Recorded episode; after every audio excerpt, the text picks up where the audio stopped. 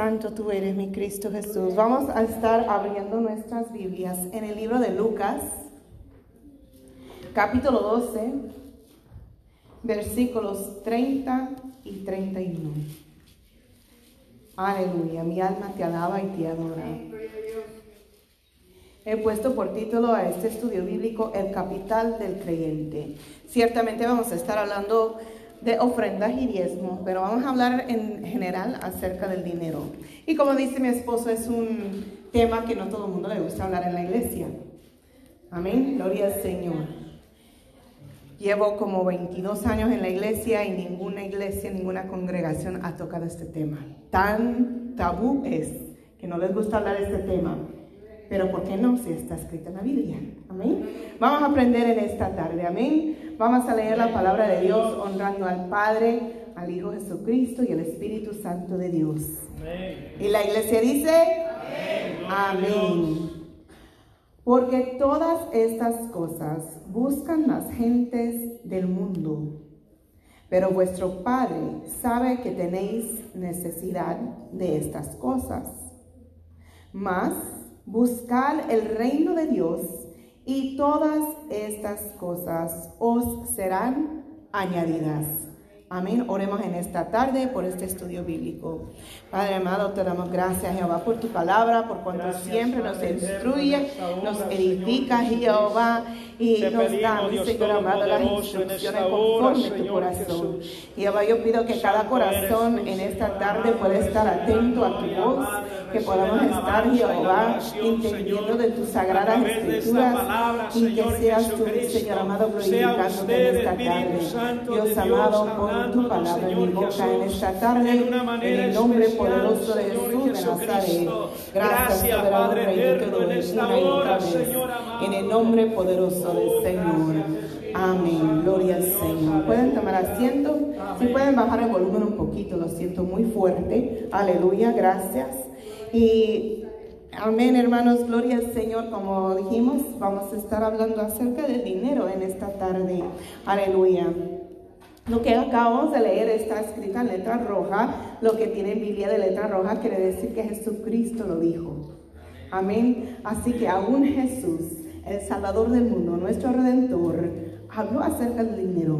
Pero ¿qué es lo que comenzamos con este estudio bíblico? Hablando de que nosotros como creyentes, como cristianos, debemos de confiar en Dios, por la provisión. Amén. Aleluya. Dice, porque todas estas cosas buscan a gentes del mundo. Pero vuestro Padre, ¿quién es nuestro Padre? Dios. Vuestro Padre sabe que tenéis necesidad de estas cosas. ¿De qué cosas? En el 29 dice, no os preocupéis por lo que habéis de comer, ni por lo que habéis de beber, ni estéis en ansiosa inquietud. Aleluya. De eso está hablando Jesucristo. O sea, Jesús nos dice, Dios sabe que tiene que comer. Dios sabe que tienen que tomar agua, gloria al Señor, que necesito sus alimentos, aleluya. ¿Por qué te vas a preocupar de eso? Si Dios, el, Dios Todopoderoso, lo sabe, ¿a poco no se va a encargar? Amén. Gloria al Señor. Mas buscar el reino de Dios. Eso es clave, esencial para el cristiano. Amén. Buscar el reino de Dios y todas estas cosas os serán añadidas. Saben, hermano, cuando nosotros depositamos nuestra fe en Dios como nuestro Dios proveedor, Jehová Jireh, Él nos provee. Cuando nosotros estamos en comunión con el Señor, Él nos provee todas nuestras necesidades. ¿Cuántos testimonios yo no he oído y yo personalmente también puedo testificar? Cuando había necesidad económica o de cualquier necesidad, sea alimento, lo que sea, cuando uno busca la presencia de Dios y presenta esa necesidad ante Él, Dios ha suplido, porque Dios es fiel. Amén, gloria al Señor. Entonces, la primera lección es confía en Dios para la provisión. Vamos a Filipenses, capítulo 4, versículo 11 y versículos 15 y 16. No lo digo porque tenga escasez, pues he aprendido a contentarme, cualquiera que sea mi situación. 15. Y sabéis también vosotros, oh filipenses, que al principio de la predicación del Evangelio, cuando partí de Macedonia, ninguna iglesia participó conmigo en razón de dar y recibir, sino vosotros solos, pues a una tesalónica me enviasteis una y otra vez para mis necesidades. Aquí hay una lección de que debemos, debemos estar contentos con lo que tenemos. ¿Tenemos huevos y frijoles para la semana comer? Vamos a estar contentos porque tenemos huevos y frijoles para comer para la semana. Amén, aleluya, gloria al Señor. Tenemos el lujo de darnos, ¿verdad? Bistec ribeye todos los días. Gloria a Dios, aleluya. Pero hermano, gloria al Señor. Tengamos lo que tengamos. Tengamos una casa humilde, tengamos una casa grande, eso no importa. Lo que tengamos proviene de quién? De Dios. Y tenemos que estar contentos con lo que Dios nos ha dado. ¿Cuántos no tienen un techo sobre su cabeza hoy en día? Están debajo de las puentes. Si nunca han pasado por la calle cerca de la Northside Drive, antes de llegar al estadio de Mercedes-Benz, hay una puente enorme donde está una comunidad de personas que viven bajo plástico. Aleluya. Estemos contentos con lo que tenemos. Porque no todo el mundo tiene lo que nosotros tenemos. Y aun cuando es poquito, y aun cuando es humilde, y aun cuando es de hace 50, 100 años de atrás, nos sirve todavía, gloria a Dios, porque eso es lo que Dios nos ha dado. Así que tenemos que estar feliz con lo que nosotros tenemos. Amén, gloria al Señor. Y vamos a primero de Timoteo, capítulo 5, versículo 8. Dice, porque si alguno no provee para los suyos, y mayormente para los de su casa, ha negado la fe y es peor que un incrédulo. Ouch. Aleluya, gloria al Señor. O sea, el Señor les está diciendo, sí, yo les proveo. Búsquenme a mí, crean en mí, yo les voy a proveer. Estén contentos con lo que tengan, pero tienen que trabajar.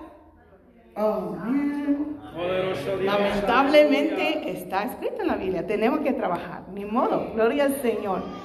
Aleluya, bendito tú eres, tenemos que trabajar. Eso comenzó desde Génesis, con el sudor de tu frente. Y muchos sí, trabajan literalmente sudando para poder proveer por su familia, gloria al Señor. Pero he estado viendo, gloria al Señor, y oyendo que hoy en día es como de moda no estoy diciendo eh, nadie aquí, gloria al Señor en general, en la sociedad, en este país. Muchos ya ni quieren trabajar. Prefieren estar en el videojuego todo el día, gloria al Señor. Eso lo escuché en un podcast, hermano, gloria al Señor. Que de un hombre que él estaba en un programa, un documental, documentando de los trabajos más sucios, dirtiest jobs, world's dirtiest jobs, algo así.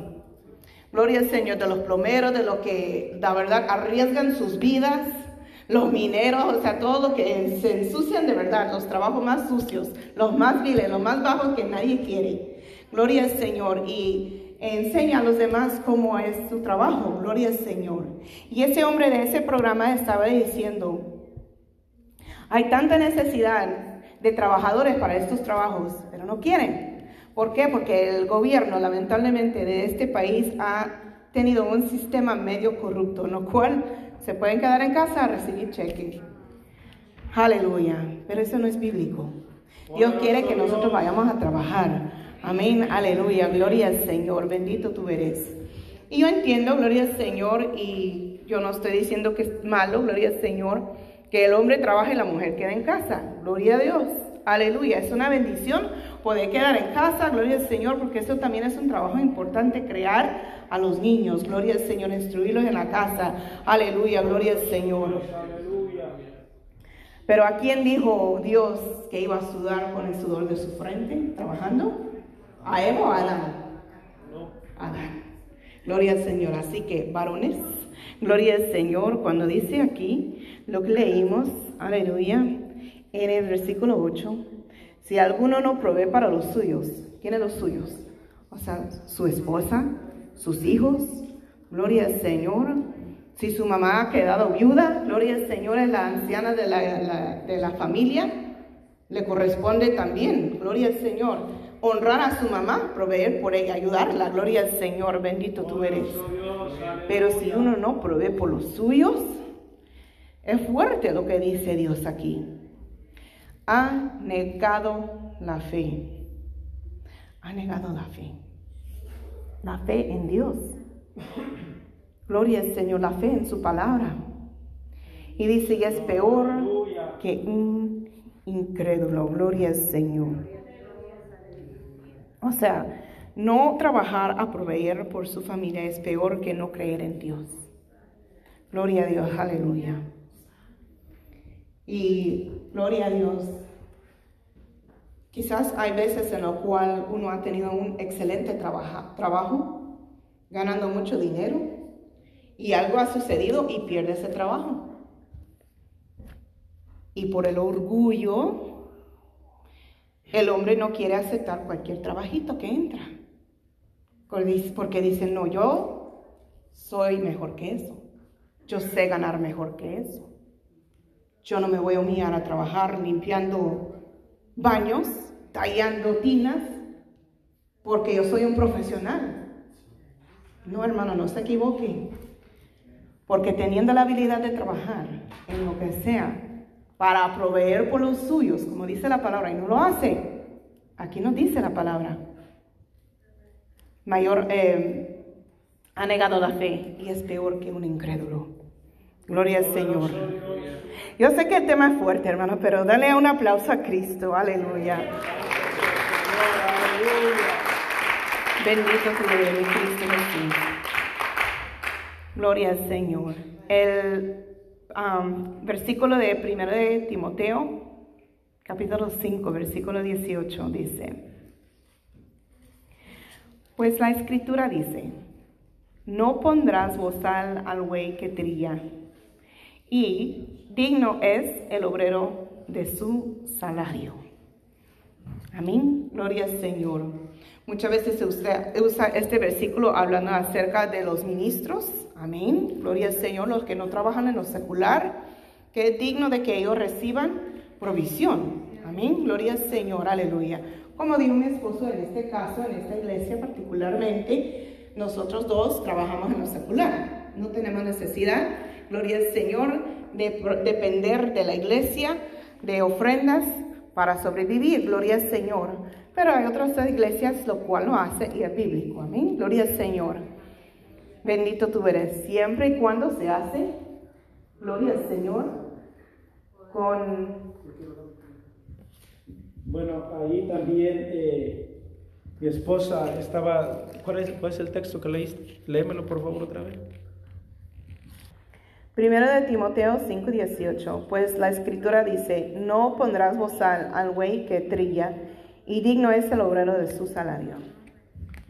La última frase, bendito sea el Señor, y ahí es donde la mayoría de los pastores están equivocados. Porque el mismo texto dice, el obrero es digno de su salario, no de todas las ofrendas, ni de todos los diezmos. El salario es lo que yo pudiera ganar, cuando, si yo estuviera trabajando al 100% en la obra del Señor, si en un trabajo secular me pudiera, estuviera yo recibiendo un pago de, digamos, 200 dólares por día, entonces el obrero es digno de su salario, o sea, de recibir lo que él estuviera recibiendo en lo secular, que la iglesia le pagara un salario.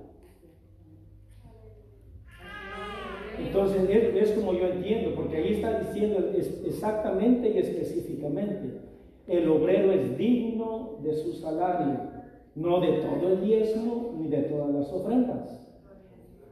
El salario que él pudiera recibir en la profesión o en lo que él se desempeña secularmente, entonces es lo que se le va a pagar. No se va a tomar todas las ofrendas ni todos los diezmos. Y ahí es donde muchas personas, ministros, eh, están erróneos. Porque se toman todo el diezmo, se toman toda la ofrenda y a la hora de la hora no hay nada. Ni se ayudan más iglesias ni nada. Entonces debemos de entender y comprender las escrituras, no acomodarlas a nuestro gusto, ¿verdad? Sino entender. Y si algún día el Señor me llama a trabajar en la obra, pues será por un salario el que yo perciba como si yo estuviera trabajando secularmente, no de toda la ofrenda ni todo el diezmo. Es lo que yo quería comentar en eso. Amén, gloria a Dios. De acuerdo, gloria al Señor, porque dice, eh, digno es el obrero de su salario, no digno es el obrero de riquezas. Amén, gloria al Señor. Imagínense esas iglesias, mega iglesias de miles de personas, ¿cuánto dinero no entra ahí? Pero no, hermanos, es digno es el obrero de su salario. Amén. Gloria al Señor. E igual, gloria al Señor, así como el obrero, gloria al Señor, el que trabaja en la piedra, en la pintura, en lo que sea, en la oficina, trabajamos también, pues somos dignos de recibir un pago. Amén. No trabajamos gratuitamente. Gloria al Señor. Eh, es, ilegal la esclavitud. No vamos a estar trabajando nomás por gusto para que otros se enriquecen y nosotros no nosotros también tenemos que recibir nuestro pago. Amén, gloria al Señor, aleluya. Bendito tú eres.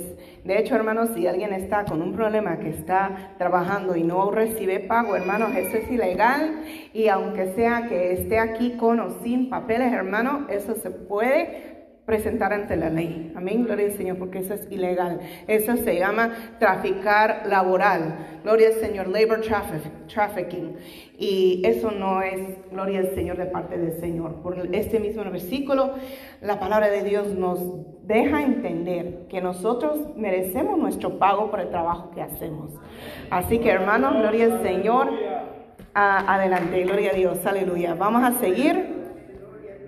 Ahora sí, hablando un poco de ofrendas y diezmos. Vamos a Deuteronomio capítulo 17. Sabemos, eh, yo creo la mayoría o todos aquí, que la Biblia está, tiene dos partes, el Antiguo Testamento y el Nuevo Testamento. Muchas personas les gusta decir que el Antiguo Testamento ya no es aplicable para el ser humano hoy en día. No se, no se equivoquen. La palabra de Dios es para todos nosotros, todos los días, toda parte de la Biblia. Amén. Así que vamos a Deuteronomio capítulo 17, versículo 1. No ofrecerás en sacrificio a Jehová tu Dios, buey o cordero en el cual haya falta o alguna cosa mala pues es abominación a Jehová tu Dios. ¿Alguien sabe lo que significa abominación? Abominación es algo aborrecido, odiado por Dios. Amén. Gloria al Señor. Ciertamente en el Antiguo Testamento cuando habla de sacrificio, aquí menciona buey, cordero, son animales literales y como he dicho en eh, veces pasadas, aquí no hay corderos ni bueyes aquí, gloria al Señor. ¿Qué es lo que hemos traído? Dinero, dólares, cheque, gloria al Señor, aleluya. Bendito tú eres mi Cristo Jesús. Entonces cuando dice un ofrenda sin mancha, está hablando, hablando de los animales, está hablando literalmente, ninguna mancha, gloria al Señor. O sea, limpio, que no está dañado. Si un cordero se lastimó de una pata y ya no camina muy bien, ese no es digno para un sacrificio, una ofrenda ante Dios, porque ya viene dañado. Amén. Gloria al Señor. Y algo que a mí me gustó, que he escuchado, gloria al Señor, que nosotros sabemos que los billetes vienen y pasan cuántas manos antes de llegar ante nuestras manos. Y hay unos billetes que están bien limpiecitos y nuevos, gloria al Señor, ni ninguna arruga, qué lindo, gloria al Señor. Hay otro que parece que alguien ya lo ha tirado en la basura, que se ha mojado, que lo han pisoteado, lo han roto un poco, le han escrito, gloria al Señor. Ahora, no siempre tenemos la opción de escoger cuál billete nos van a dar. Pero si tenemos un ejemplo, si tenemos dos billetes de 5 dólares, uno limpiecito y uno todo arrugado y sucio, ¿cuál vamos a presentar al alfolí? El limpio, ustedes lo dijeron. ¿Por qué? Porque la palabra lo dice. Una ofrenda sin mancha. Eh, literalmente algo limpio que no está dañado. Pero vamos a hablar y aplicarlo éticamente. Gloria al Señor, porque hay muchas formas de ganar dinero. Aleluya, mi alma te alaba. Se supone que aquí, todos presentes somos cristianos. Y nosotros, nosotros trabajamos con el sudor de nuestra frente para ganar honestamente un dólar. Pero hay algunos, gloria al Señor, hay unas personas que hacen trabajitos, tranzas uh, ilegales, ilegales o, gloria al Señor, bajo la mesa o que se trata de algo ilegal, gloria al Señor, sea droga, sea eh, traficar algo, yo no sé, personas. Gloria a Dios. Eso también, gloria al Señor. Eh, métodos en los cuales ha ganado dinero deshonestamente, por ejemplo, hay personas que piden ayuda al gobierno para que les caiga el cheque de cada mes, una ayuda económica. Pero están mintiendo en su aplicación, algo que no es verdad, para que entre ese dinero. Y de ahí entre ese dinero quieren ofrendar y diezmar.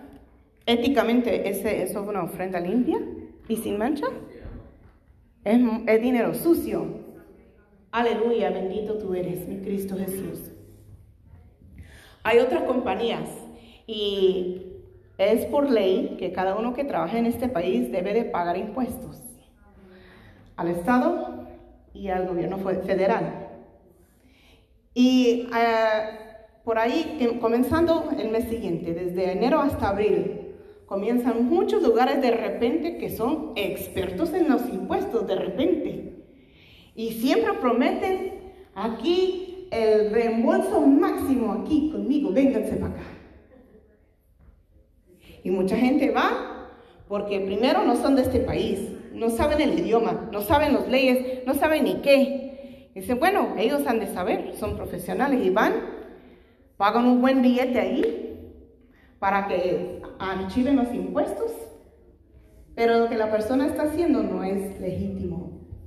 Y cuando caen esos miles de dólares en la bolsa de uno, éticamente no es dinero limpio, porque están haciendo cosas chuecas para que reciba ese reembolso máximo. Aleluya, gloria a Dios. ¿Cuántos adoran a Dios? Aleluya. Bendito tú eres mi Cristo Jesús. Entonces, de nuevo, no ofrecerás en sacrificio a Jehová tu Dios buey o cordero en el cual haya falta o alguna cosa mala. Bendito tú eres mi Cristo Jesús. Podemos incluir muchas cosas ahí, dinero robado, eh, dinero, bueno, un testimonio cortito que, me, que yo había oído. No puedo decir testimonio, es una historia más bien les voy a decir. Algo que sucedió a un hermano. Que estaba enfrente de una obra. Y una viejita llegó con un sobre de esos amarillos grande, lleno de billetes. A querer ofrendar a la iglesia. Y eso es algo sospechoso, ¿no? Wow, un sobre tan grande, tan lleno de billetes. ¿De dónde sale ese dinero? Gloria a Dios. Y ella, la viejita, le dijo al hermano, hermano, aquí le traigo una ofrenda. Y el hermano, no deseando escuchar más nada, para mantenerse inocente de lo que iba a recibir, a decir amén. a recibir ese gran sobre lleno de billetes, extiende la mano y la viejita dice, le doy mi diezmo de una lotería que ganó mi hijo. Como dicen, la raspa, raspa ahí. Ay, hermana, ¿para qué me dijo de dónde vino ese dinero? Ya no lo puedo aceptar.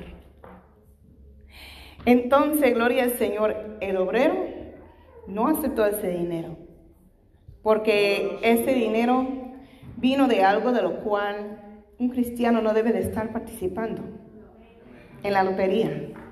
Gloria a Dios, aleluya, mi alma te alaba. Ni tampoco vayan a Las Vegas a jugar, a ganar eso, porque eso tampoco es de Dios. Si va a Las Vegas y gana unos 100 mil dólares y querer diezmar aquí, hermano, no. Ese dinero, aleluya, éticamente no es limpio, es dinero dañado. Gracias por ese amén. Aleluya, gloria al Señor. ¿Se gozan? Vamos a Lucas, capítulo 11,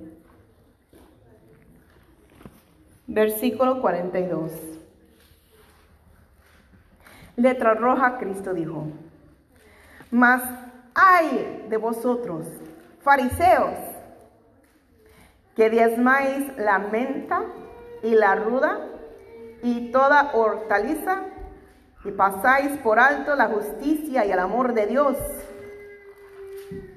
Esto os era necesario hacer sin dejar aquello. Lucas, ¿en qué parte de la Biblia está? ¿En el Antiguo o Nuevo Testamento? O el Nuevo Testamento. Entonces, por aquello que dicen, solamente el Nuevo Testamento nos aplica. Aún aquí, Jesucristo está volviendo a hablar de los diezmos, hermanos. ¿Qué es lo que él dijo al, al final de este versículo? Esto os era necesario hacer sin dejar aquello. ¿Qué es aquello? Diezmar. Cristo está hablando con los fariseos. Los fariseos dice que hasta, hasta en la menta habían diezmado. ¿Cuántos han cocinado o han visto una hoja de menta aquí? La hermana Guadalupe nada más. La hermana Pascuala. Métanse a la cocina, hermanos. Gloria al Señor. una hoja de menta es así de chiquitita. Gloria al Señor. Entonces, si el fariseo tenía una hoja así de chiquita, lo cortaba en diez pedacitos y lo daba de diezmo. Es lo que está diciendo Jesús. Si hasta la menta me estás diezmando. Aleluya, gloria al Señor. Poderoso Dios, aleluya. Pero ¿qué es lo que Cristo estaba queriendo hablarles? Aparte de que siguieran dando el diezmo, que eso es lo correcto hacer conforme Jesucristo nos está hablando en este versículo, dice, pasáis por alto la justicia y el amor de Dios. De nada sirve que vengamos con nuestras ofrendas y diezmos y no hay justicia en nuestro corazón. De nada sirve traer ofrendas y diezmos a la iglesia si el amor de Dios no mora en nosotros. Bendito tú eres, mi Cristo Jesús. Aleluya, gloria al Señor. Santo tú eres, mi Jehová. Esta era una exhortación de parte de Jesucristo a los fariseos. Acuérdense que los fariseos eran, supuestamente tenían que haber sido hombres de Dios, instruidos en su palabra, su deber de instruir en las sinagogas a las otras personas acerca de la palabra de Dios. Amén, gloria a Dios, aleluya. Hombres de título, hombres de estudio, hombres que supuestamente Dios tenía que haber puesto ahí para bendecir al pueblo, a instruirles acerca de Él. Pero ellos no eran exentos, gloria al Señor, de traer sus ofrendas y diezmos, pero a la vez justicia y amor de Dios. Amén, gloria al Señor.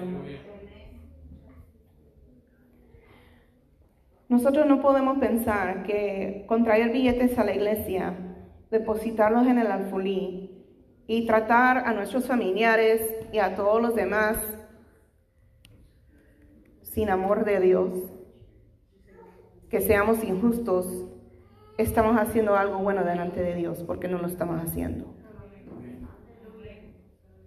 Eh, viene en un solo paquete todo. Dios quiere principalmente un corazón lleno de amor de Dios y un corazón que es justo. Cuando uno tiene el amor de Dios y tiene la justicia de Dios en su corazón, le nace querer dar a Dios. Nadie le obliga, nadie le exige, nadie le tuerce la mano. Brota del corazón de uno porque dice, wow, Dios me ha dado tanto, Dios me ha bendecido en tan gran manera que esto es un poquito de lo mucho de lo que Dios merece. Amén. Aleluya. Porque de nuevo, hermanos, cuando cada dólar, cada cheque es depositado en alfolí, no es para mi esposo, no es para mí, no es para hacer de salvación, es para Dios. Es para Dios solamente. Ciertamente se usa lo que entra aquí para pagar la renta de este santuario tan grande que donde estamos cómodos con calentón, con, con bancas, con ¿verdad? colchones, con la alfombra, con todas las comodidades de luz y agua que corre. Pero cuando traemos las ofrendas y los diezmos es para Dios. Es una forma de demostrar la gratitud al Señor a decir gracias Dios. Porque hoy respiro. No es por mi propia fuerza, sino que es el mismo aliento de Dios que me sopla la vida cada día. Gracias Dios amado porque me has dado provisión. Gracias Dios amado por la salud, por nuestro bienestar. Gracias Jehová, etcétera, etcétera. Las bendiciones aquí no acaban, hermanos. Somos muy bendecidos. Y es por eso que nosotros damos nuestras ofrendas y diezmos a Dios. Amén, gloria al Señor. Y un paréntesis, gloria al Señor. Ah, quizás, gloria al Señor, la mayoría de ustedes son de otros países, gloria a Dios. Y conocen obreros o conocen pastores que antes congregaban allá en su país, gloria a Dios. Es lindo darles una ofrenda de amor, aleluya.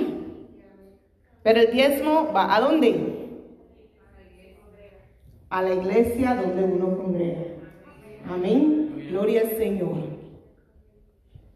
Si yo estoy pagando renta, gloria al Señor, a una casa en la ciudad de Forest Park, ¿voy a ir a depositar el cheque de la renta en una casa en otro estado? No tiene sentido. Va a decir, ¿qué pasó aquí? Aleluya. Lo mismo, hermanos. Cuando nosotros estamos dando nuestros diezmos, gloria al Señor, va a la iglesia donde uno congrega. Amén. Aleluya, gloria al Señor. Y así le nace en el corazón dar una ofrenda, un, ¿verdad? Gloria al Señor, a otra obra en su país o donde sea, gloria a Dios. Amén. Gloria al Señor. Gloria a Dios, aleluya. Quiero comentar algo ahí también, bendito sea el Señor. Ustedes han visto que eh, todo lo que entra en la iglesia, como dijo mi esposa, primeramente es para pagar eh, gastos de la propia iglesia. Después eh, el Señor ha puesto nuestro corazón trabajar, mandar ofrendas a otros países. El dinero que ustedes depositan en la iglesia es un medio para evangelizar en otros países. Entonces, el dinero no se queda aquí simplemente, sino se pone a trabajar en la misma obra del Señor. Y si alguien tiene una inquietud acerca de, los diezmos, de las ofrendas que, entran a esta iglesia, los libros de la iglesia están abiertos para cada uno de ustedes. Se les dará una explicación personal a cada quien si hay alguna inquietud de si hay eh, claridad en las finanzas de la iglesia. los libros de la iglesia están abiertos. No se puede dar eh, a nivel iglesia porque no todos comprenden, pero si usted tiene una eh, necesidad de, de saber en lo que se está gastando su dinero, ahí hay recibos, ahí hay todo. Ahí está nuestra hermana Elsie, que es una de las eh, tesoreras y mi esposa. La secretaria. Perdón, la secretaria. Y ahí este, eh, están eh, todos los recibos, todo, y se les aclara sus dudas. Bendito sea el Señor, pero fundamentalmente se usa para mandar ofrendas a otros países. Hemos mandado a, República Dominicana, Col- Colombia, eh, El Salvador, Honduras, México y algunos otros, bendito sea el Señor. Entonces eh, se está poniendo a trabajar su dinero. No es que eh, se está haciendo eh, un, una caja para ir, no. Se está poniendo a trabajar y si tienen alguna inquietud, pues se les da a conocer, se les ha ayudado a- también a, los judíos y a todos se les, se les sigue ayudando. A los judíos se les, ha, se les ha ayudado, entonces eh, a los viejitos de los- del holocausto o algo así es, eh, se les da una ofrenda, ya son personas mayores y se les está mandando una ofrenda mensualmente. Entonces todo eso eh, se está haciendo con su dinero y si usted no tiene el tiempo de evangelizar, pues ahí está su dinero evangelizando por usted, sus finanzas. Pero no dejen de acompañarnos a evangelizar también aquí, bendito sea el Señor. Esa es una explicación que les quería dar. Gloria a Dios, aleluya. Entonces, bien hermanos, vemos eh, que conforme a lo que Jesucristo dijo aquí, no podemos comprar con nuestros diezmos la aprobación de Jesús ni de Dios. Amén, gloria al Señor. Así que vamos a, creo que lo pronuncio un poco raro, pero lo voy a tratar. Ageo, capítulo 1, versículos 6, 9 al 11. Aleluya. Perdón si mal pronuncio algo, el español es mi segundo idioma, hermanos.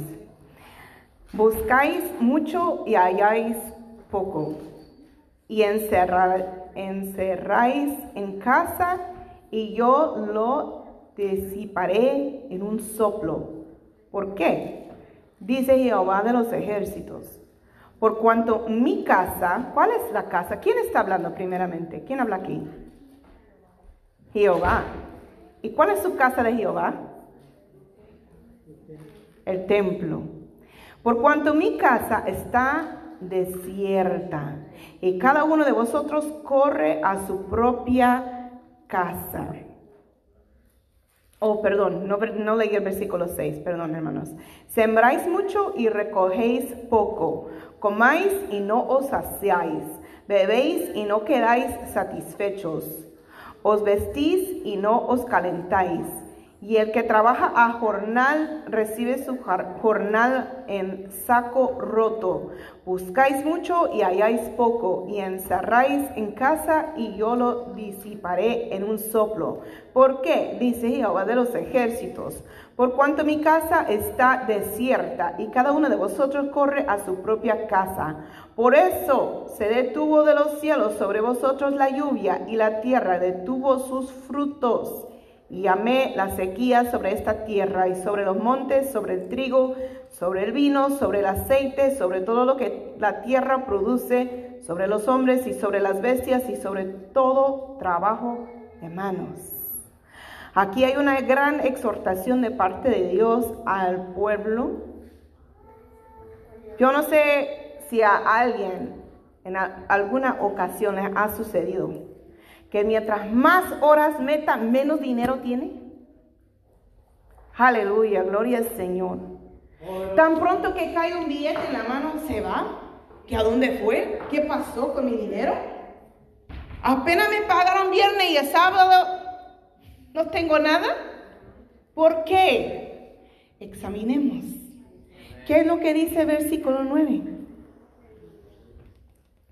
Dice, ¿por qué? Dice Jehová de los ejércitos, por cuanto mi casa está desierta. Cuando el pueblo de Dios descuida la iglesia, la obra de Dios, de nuevo, aquí el dinero no pertenece a nadie, pertenece a Dios. Pero cuando nosotros no queremos dar, diezmar, ofrendar a Dios, entonces Dios es quien hace que desaparezca ese dinero, que tanto que trabajó que no alcanza para la semana, no rinde para la comida, para toda la semana. ¿Por qué? Porque ha descuidado lo principal. Porque siempre en todo, ¿quién tiene que ser primero? ¿Cuál es el primer mandamiento?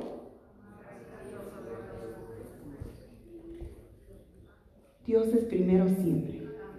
En todo. En todo momento tiene que ser primero aún en nuestras finanzas. Cuando le ponemos a Él primero, Dios nos bendice. Lo que leímos al principio, amén. Gloria al Señor, aleluya. Pero trabajaremos en vano si no cuidamos la casa del Señor como una prioridad. Aleluya. No es que ya es hora de cheque, y ya es hora de pagar la renta, pagar la luz, pagar el agua, pagar el celular, pagar la camioneta, pagar la aseguranza. ¡Wow! Justo hasta el centavo me completa para pagar todos los bienes y todos mis gastos. Así que esta vez no diezmo y no ofrendo sino para otra. No se equivoquen. Dios es primero. Cuando uno hace eso, está provocando a esto que sucede en nuestras vidas. Les voy a testificar, hermanos, que yo en mi casa, con mi esposo, pasamos muy difícil al principio en este caminar del Evangelio, económicamente hablando. Que no había, no había para pagar los biles, no rendía el dinero, no, no alcanzaba. Eh, y yo creo que mayormente el problema era porque aquellos jefes no decían que mi esposo era digno de su salario, porque él había trabajado con el sudor de su frente, pero no le habían pagado. Entonces lo estábamos viendo muy difícil. Y yo, gloria al Señor, eh, pues cada matrimonio lo hace diferente, ¿verdad? Algunos lo hacen juntos, uno el, esposo es el de la finanza y el otro la, la esposa. Y pues aquí en este caso soy yo. Gloria al Señor, aleluya. Entonces yo decía, no, yo primero voy a, pagar al diezmo y, aunque no pague yo el bill de gas esta semana o, este mes, a ver si para la próxima pago el gas y no pago la luz, pero a ver cómo Dios hace. Y nunca nos tuvieron que cortar ni la luz, ah, gloria al Señor, ni nada de eso. Siempre Dios nos proveyó. Aleluya, gloria al Señor, aleluya. Y también, gloria al Señor, les testifico que Dios, la palabra nos dice, que Él escudriña nuestros pensamientos. Aún antes de hablar, Él ya sabe lo que hay en nuestro corazón, en nuestros pensamientos. Y un año, en mi cumpleaños, mi cuñada me dijo, vamos a la tienda, te voy a llevar para que te compres algo. Y dije, wow, gloria a Dios, qué lindo. Y yo pensé que lo iba a escoger de lo que yo quería y ella iba a pagar la caja. Y estaba recién convertida en Cuando bajamos del auto, ella saca un billete de 50 y me lo da. ¿Cómo es Dios, hermanos? Enseñando lecciones. Porque en mi corazón yo dije, ah, me dio en efectivo. Quiere decir que cinco son para Dios. Qué tacaño yo, ¿verdad? Y 45 para gastar. Y me entristecí, porque dije, ahora es menos lo que tenemos para gastar. Hermanos, yo creo aquí a la puerta estábamos de la entrada de la tienda. En lo que nos metimos perdí los 50 dólares. Dijo Dios, ah, no me quieres dar 5, no te doy nada. Se gozan. Gloria al Señor, eso no hace Dios. Yo aprendí esa lección desde muy pronto, gloria al Señor. Dije, bueno, aquí en adelante, perdóname primeramente Dios, porque yo te fallé en mi corazón, en mi pensar, por no querer darte un poco de lo mucho que tú me has dado. Amén, gloria al Señor. Mi esposo también quería comentar algo. Gloria a Dios. Bueno, pues yo también tengo un testimonio. Eh, es simplemente para que reflexionemos en eh, los beneficios de dar a Dios. Bendito sea el Señor. Eh, yo me acuerdo en México, mi primer trabajo, mi primer cheque, bendito sea el Señor, me, había yo ganado 140 pesotes. Bendito sea el Señor. Y tenía que ofrendar 14 eh, dólares. Y todo mi dinero se lo llevé a mi abuelita y se lo di. Y me dijo, no, dice, me regresó 14 dólares, de esto lo ofrendas. Y le dije, sí, me fui, pero yo a mi corazón me los iba a ir a gastar. Y agarré mi bicicleta y me fui a un pueblito que se llama Huasca. Y ahí eh, en, la ciudad, pues, bueno, en el pueblito pasé y pasé rayando dos carros. Y qué casualidad que cada carro me pidió 7.50. o sea, digo, 7 dólares. Y vino acabalando los 14 dólares que no quise dar. En otras palabras, de lo que yo quiero decir, es que si tú no le ofrendas a Dios, el diablo te lo va a quitar. Bendito sea el Señor. Y ese es mi pequeño testimonio y de ahí para acá eh, trato de, ser consecuente con los diezmos, con las ofrendas. A veces ahí ando batallando, ¿verdad? Pero vamos a, pedir al Señor que nos dé eh, pues la, la sabiduría y el gozo de dar. Porque es una bendición dar al Señor. Amén. Vamos a continuar en el libro de Mateo, capítulo 22, versículo 21. Tocamos ya este tema un poquito, pero aquí vamos a hablar de impuestos. Mateo 22, 21. Le dijeron de César y les dijo, dad pues, Cristo aquí hablando, dad pues a César lo que es de César y a Dios lo que es de Dios. Porque en el, versículo 19, gloria al Señor, perdón, en el 17 le preguntaron, ¿es lícito dar tributo a César? O sea, pagar impuestos. Y esa era su respuesta de Cristo. Dad pues a César lo que es de César. Lo que el gobierno, lo que el Estado de Georgia le pide de impuestos, páguenlos. Lo que eh, el gobierno federal del IRS pide, páguenlos. Aquí hay consecuencias muy fuertes por no pagar los impuestos, hermanos. Gloria al Señor. Ciertamente cuando vamos a la tienda y compramos algo de la Kroger, de la Walmart, de donde sea, ahí dicen el recibo, impuestos tal porcentaje.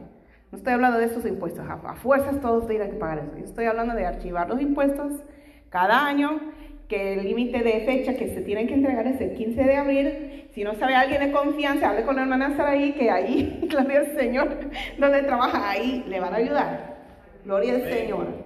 Pero hagan eso, hermano. Gloria al Señor. ¿Por qué?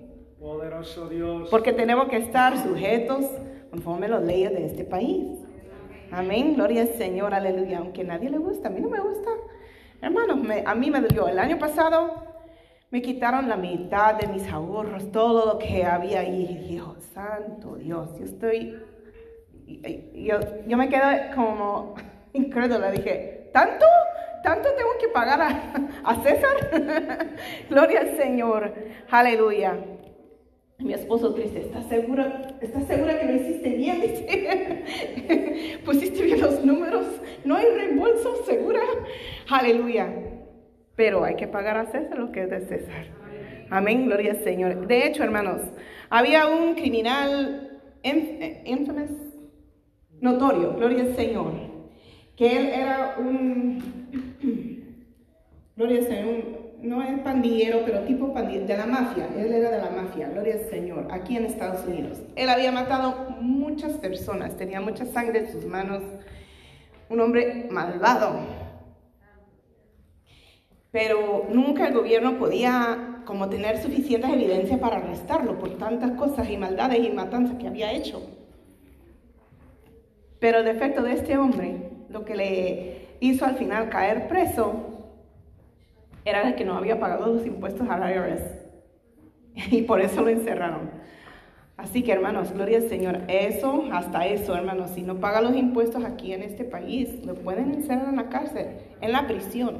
Amén, gloria al Señor. Incluso gente famosa que no ha pagado su dinero, ahí han caído presos. Amén, gloria al Señor, aleluya. Así que, aunque a nadie le gusta, nos corresponde hacerlo. Amén, gloria a Dios. ¿Se gozan? Gloria al Señor. Vamos a continuar y vamos a hablar ahora acerca de la buena mayordomía. Que la mayordomo es una persona que, lleve, que lleva las cuentas. Amén. Gloria al Señor. Vamos a Tito. Gloria al Señor. Capítulo 1, versículos 7 al 8. Porque es necesario que el obispo sea irreprensible como administrador de Dios, no soberbio, no iracundo, no dado al vino, no pendenciero, no codicioso de ganancias deshonestas, sino hospedador, amante de lo bueno, sobrio, justo, santo, dueño de sí mismo. Amén, gloria al Señor, aleluya. Ser mayordomo de Dios contiene atributos seculares, sin culpa, buscando la voluntad de Dios, no se enoja fácilmente, no es un borracho, no es violento, no gana dinero de manera deshonesta ni codiciosa, ama a las personas piadosas, de mente sana, justo, santo y tiene autocontrol y autodisciplina. Todos esos atributos nos pide Dios que nosotros tengamos como mayordomos. Y somos mayordomos, gloria al Señor, con todo lo que nos ha dado. Sea el ministerio que nos ha dado, sea el talento que nos ha entregado, sea los números que están en la cuenta del banco. De eso somos mayordomos, amén. Tenemos que dar cuentas al Señor en qué hemos gastado, gloria al Señor, lo que Él nos ha dado. No es pecado, gloria al Señor. Primero, como dijimos, primero es Dios. Después, proveer por lo suyo. Amén. También dar César lo que es de César. O sea, todo eso ahí. Amén. Gloria al Señor. Pagar a quien debe. Gloria al Señor. Aleluya. Bendito tú eres en Cristo Jesús. Vamos a hablar acerca del dador. Proverbios 19, versículo 17. A Jehová presta el que da al pobre, y el bien que ha hecho se lo volverá a pagar. Yo cuando leí ese versículo me impactó tanto porque dice, gloria al Señor, Jehová presta. O sea, si yo veo uno que anda pidiendo limosna y yo le ayudo, yo no estoy dando de mi dinero. ¿Qué dice la palabra de Dios? Yo le estoy prestando a Dios ese dinero. Porque siempre cuando uno bendice a otro, Dios bendice a uno. Gloria al Señor. De hecho, el otro día que estábamos a un grupo evangelizando, había un hombre americano y nos vio con los tratados en la mano y él enojado se iba. Yo no quiero ningún papel. Yo tengo hambre, yo necesito comer. Hmm. Ok, Dios, me voy a ir a invitar algo de comer, porque necesita. Lo fui a seguir hasta allá, porque se me fue bien lejos. Lo seguí. Le dije, creo que dijiste que tienes hambre. Sí, dice, te invito a comer, vamos.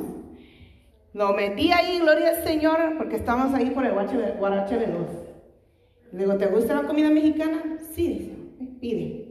Pidió, gloria al Señor, aleluya, y como dice mi esposo, la iglesia aquí provee para los necesitados, para las obras, gloria al Señor. Entonces la iglesia le invitó a comer a este hombre. Salió como 20 dólares. Bendito tú eres mi Cristo Jesús. Y en lo que estamos ahí, gloria al Señor, la hermana Maura vio un hombre y me dijo, ese hombre le dio un tratado, pero es un americano y habla inglés y me empezó a hablar y no le entendí. Entonces rápido le llamé a mi esposo. El hermano Edgar fue y le empezó a explicar. Yo busco a alguien bilingüe, dice, tengo un trabajo para alguien bilingüe. Y bueno, yo no sé qué tanto le dijo el hermano Edgar, pero el chiste es que él se quedó con él sanamente, ¿verdad? Se metió a la tienda donde él iba a ir. Y yo, yo no estaba con ellos en ese momento. Ya después estaba yo cerca de ellos cuando salió el mismo hombre. Y el hermano Erika me dice, él busca a alguien bilingüe. Y le digo, ah, sí, acaba de llegar una mujer bilingüe a la iglesia buscando trabajo. Pues dígale, pues ya se había ido a, su auto. Y dije, bueno, me eché a correr ahí a alcanzarlo en la lluvia, con el frío, gloria al Señor. Y ahí eh, le toqué la ventana. Sí, me, me dijeron que buscas a alguien bilingüe. Oh, gracias. Ok, está bien. Ah, dame la información, bla, bla, bla, y así hicimos. Me siento mal, dice, estás en la lluvia, estás en el frío. Le digo, no, se preocupe. Tengo mi, mi chamarra de, de, lluvia, tengo mis botas, no hay problema. Wow, gracias, gracias. Ok, me fui, gloria al Señor, me quedé ahí debajo del techo, ¿verdad? De nuevo, esperando con los hermanos. Seguimos evangelizando, gloria al Señor. Cuando llegó su auto, ahí, y me dice, les invito de comer a ustedes todos. Me dio un, un billete de 100 dólares. Aleluya. Bendito tú eres. Es bueno lo que están haciendo ustedes. Sigan adelante. Cuando nos metimos a comer, gloria al Señor, van a creer que la cuenta de todos nosotros eran 80 dólares. O sea, Dios dio de nuevo los 20 dólares que la iglesia había gastado para otro. Aleluya, gloria al Señor. Eso lo hace Dios. La palabra dice, Jehová presta al que da al pobre. Entonces, es bueno, es de bendición. Nosotros no quedamos más pobres cuando nosotros bendecimos, sino que estamos simplemente prestando a Dios. Amén. Gloria al Señor, aleluya. Y vamos a seguir, gloria al Señor, en, bendito tú eres, en el libro de Proverbios, hablando de la planificación financiera. ¿Se gozan? Proverbios, aleluya, capítulo 11, versículo 14. Donde no hay dirección sabia caerá el pueblo, mas en la multitud de consejeros hay seguridad. Es prudente, especialmente si uno no tiene experiencia, buscar consejo con sabios y responsables, consejeros financieros de personas confiables y experimentadas. Amén. Gloria Ahora vamos a hablar acerca de la deuda. Vamos a Romanos. Gloria al Señor. Capítulo 13, versículo 8. Dice, no debáis a nadie nada, sino el amaros unos a otros, porque el que ama al prójimo ha cumplido la ley. A veces es un poco imposible en este país no tener ninguna deuda. Pero bíblicamente es mejor no tener ninguna. Si tenemos que adquirir deudas, nuestro objetivo debe ser pagarlas en su totalidad lo más pronto posible. Amén. Gloria al Señor. Aleluya. Y vamos a hablar, que también un poco hemos hablado de esto, de ganancias ilícitas. Jeremías capítulo 2, versículo 26. ¿Cómo se avergüenza el ladrón cuando es descubierto? Así se avergonzará la casa de Israel, ellos, sus reyes, sus príncipes, sus sacerdotes y sus profetas. Gloria al Señor, no debemos robar. Gracias por ese único amén que escuché. No debemos robar. Amén, gloria al Señor. No debemos robar, lo que incluye retener dinero de otros que se les debe. Si uno debe a fulano, páguelo. Si fulano le prestó 100, páguelo los 100. Aunque sea de 5 en 5, pero páguenle los 100. Gloria al Señor, aleluya. Dice, no debemos robar lo que incluye retener dinero de otros que se les debe, ya sea por trabajos realizados para nosotros. Eso es otra cosa. Si alguien ha hecho un trabajo por nosotros, hay que pagarlos. Porque déjame decirle, yo he estado con el, zapato en ese pie, como dicen, gloria al Señor, en lo cual estábamos sufriendo mi esposo y yo, mi familia, por cuanto mi esposo había trabajado y no le pagaron. Estábamos dependiendo literalmente de la misericordia de Dios para poder pagar los biles y comer, porque no pagaron a mi esposo lo que debían. Entonces nosotros como cristianos, cuanto más nosotros nos vamos a pagar a lo que nosotros debemos. Y dinero que se le debe a otro debido a que hemos pedido dinero prestado o incluso, gloria al Señor, eh, si ha sacado una tarjeta de crédito o una, un préstamo del banco para un auto, para una casa, gloria al Señor, páguelo. Gloria al Señor, aleluya. Cuando nosotros retenemos un dinero que pertenece a otra persona, eso se le llama robar. Y uno de los diez mandamientos es no. Así que nosotros mismos, si no estamos haciendo esta parte, estamos buscando una maldición sobre nosotros mismos, nuestras finanzas y nuestro hogar. Amén, gloria al Señor. Así que hay que pagar lo que debemos. Y vamos a hablar acerca de la codicia. Primero de Timoteo, capítulo 6, versículo 10. Porque raíz de todos los males es, no es el dinero, ¿qué dice? Es el amor al dinero, el cual codiciando algunos se extraviaron de la fe y fueron traspasados de muchos dolores. Tenemos que amar a Dios.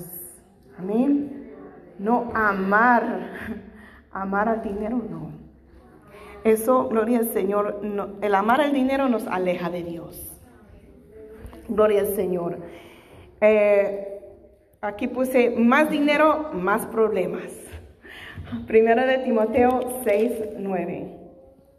Porque los que quieren enriquecerse caen en tentación y lazo, y en muchas codicias necias y dañosas que hunden a los hombres en ¿qué? Destrucción y perdición. Cuando uno anda destruido y perdido, va camino al infierno. Amén. Gloria al Señor. Entonces, las riquezas proporcionan los medios para financiar actividades Um, ilícitas. ¿Cuántos ricos han sido tentados y atrapados al tener tantísimo dinero? Porque ahí aún dice, gloria al Señor, caen en tentación y lazo. ¿Cuántos ricos se han metido con las drogas, con alcohol, entre comillas, eh, impresionando a múltiples parejas, glotonía, en los juegos de casino, de la lotería, etcétera? Porque tienen tanto que no les importa perderlo, gastarlo en esto, en destrucciones y perdiciones. Cuando uno tiene codicia y amor a dinero, hace lo que sea por obtener más, y más, y más, y más, y nunca se conforma. Había un hombre Gloria al Señor, que de hecho hicieron una película acerca de su vida. Que él en el tiempo de, no me acuerdo, se me escapa el nombre, pero había un narcotraficante de alto rango de Colombia. ¿Alguien sabe su nombre? Yes, Pablo Escobar. Y había un americano de Estados Unidos que él comenzó a hacer trámite con él. Y era cuando el negocio de Pablo Escobar estaba expandiéndose tanto que este americano sabía que lo que estaba haciendo era ganar dinero deshonestamente, ilícitamente.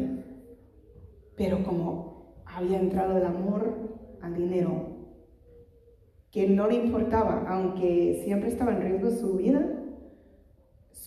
ah, sus relaciones, eh, especialmente con su hija, que estaba siempre ah, escondiéndose de la policía, del FBI, de CIA, de todo el mundo, de otros narcotraficantes.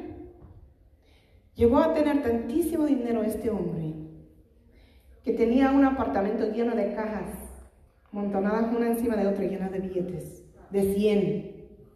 Y aún así quería más. Perdió la relación con la mamá de su hija.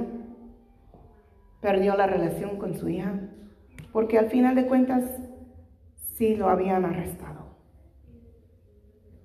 Al final, gloria al Señor de la película, se muestra una mujer que va a visitar a un hombre en la cárcel. Eso era su hija que dejó de chiquita. Lo perdió todo. Eso es lo que llega, gloria al Señor, a, a suceder cuando uno pone el amor al dinero. Nunca se conforma y quiere más y más y más. Aleluya, gloria al Señor. Para cerrar, hermanos, vamos a hablar acerca de las verdaderas riquezas.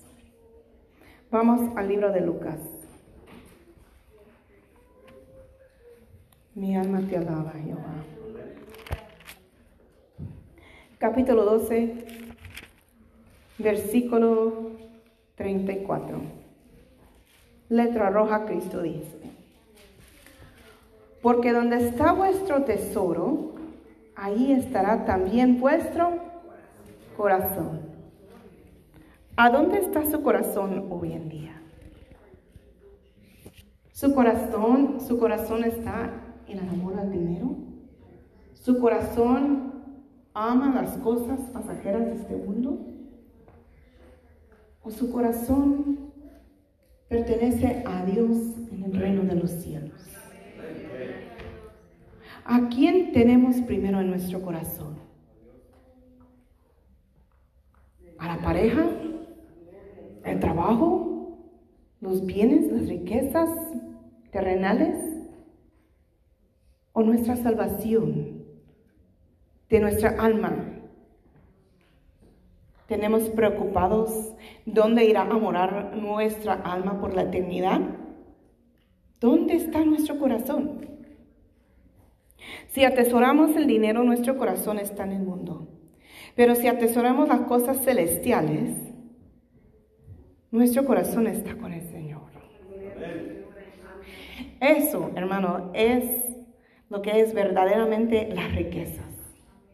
Las riquezas aquí en este mundo van y vienen. Mi esposo, antes de que estuviéramos ahí buscando cómo pagar los bienes, entraba 1200 semanales sin que él tuviera que levantar un dedo. Él se quedaba en la casa, él mandaba a los muchachos a trabajar. Estábamos muy cómodos. Y después estábamos sufriendo, a punto de estar botados en la calle porque no teníamos para pagar la renta y estábamos atrasados por tres meses. No teníamos para los pañales para mi primogénita. No había comida en el refri. Las riquezas de este mundo van y vienen. Pero cuando uno tiene su riqueza en, las cosas de arriba, la, la, palabra de Dios nos habla de una corona incorruptible. Saben, cuando nosotros nos arrepentimos de corazón de nuestros pecados, de cada ofensa, de cada cosa que hemos hecho delante del Señor, y nos comprometemos con Él a, decirle, yo no vuelvo a hacer lo que antes yo hacía. Hoy en adelante me dedico a ti, te sirvo a ti. Algo lindo sucede. Escribe nuestro nombre en el libro de la vida y nos espera una mansión y una corona incorruptible allá en el cielo. Pónganse de pie en esta tarde.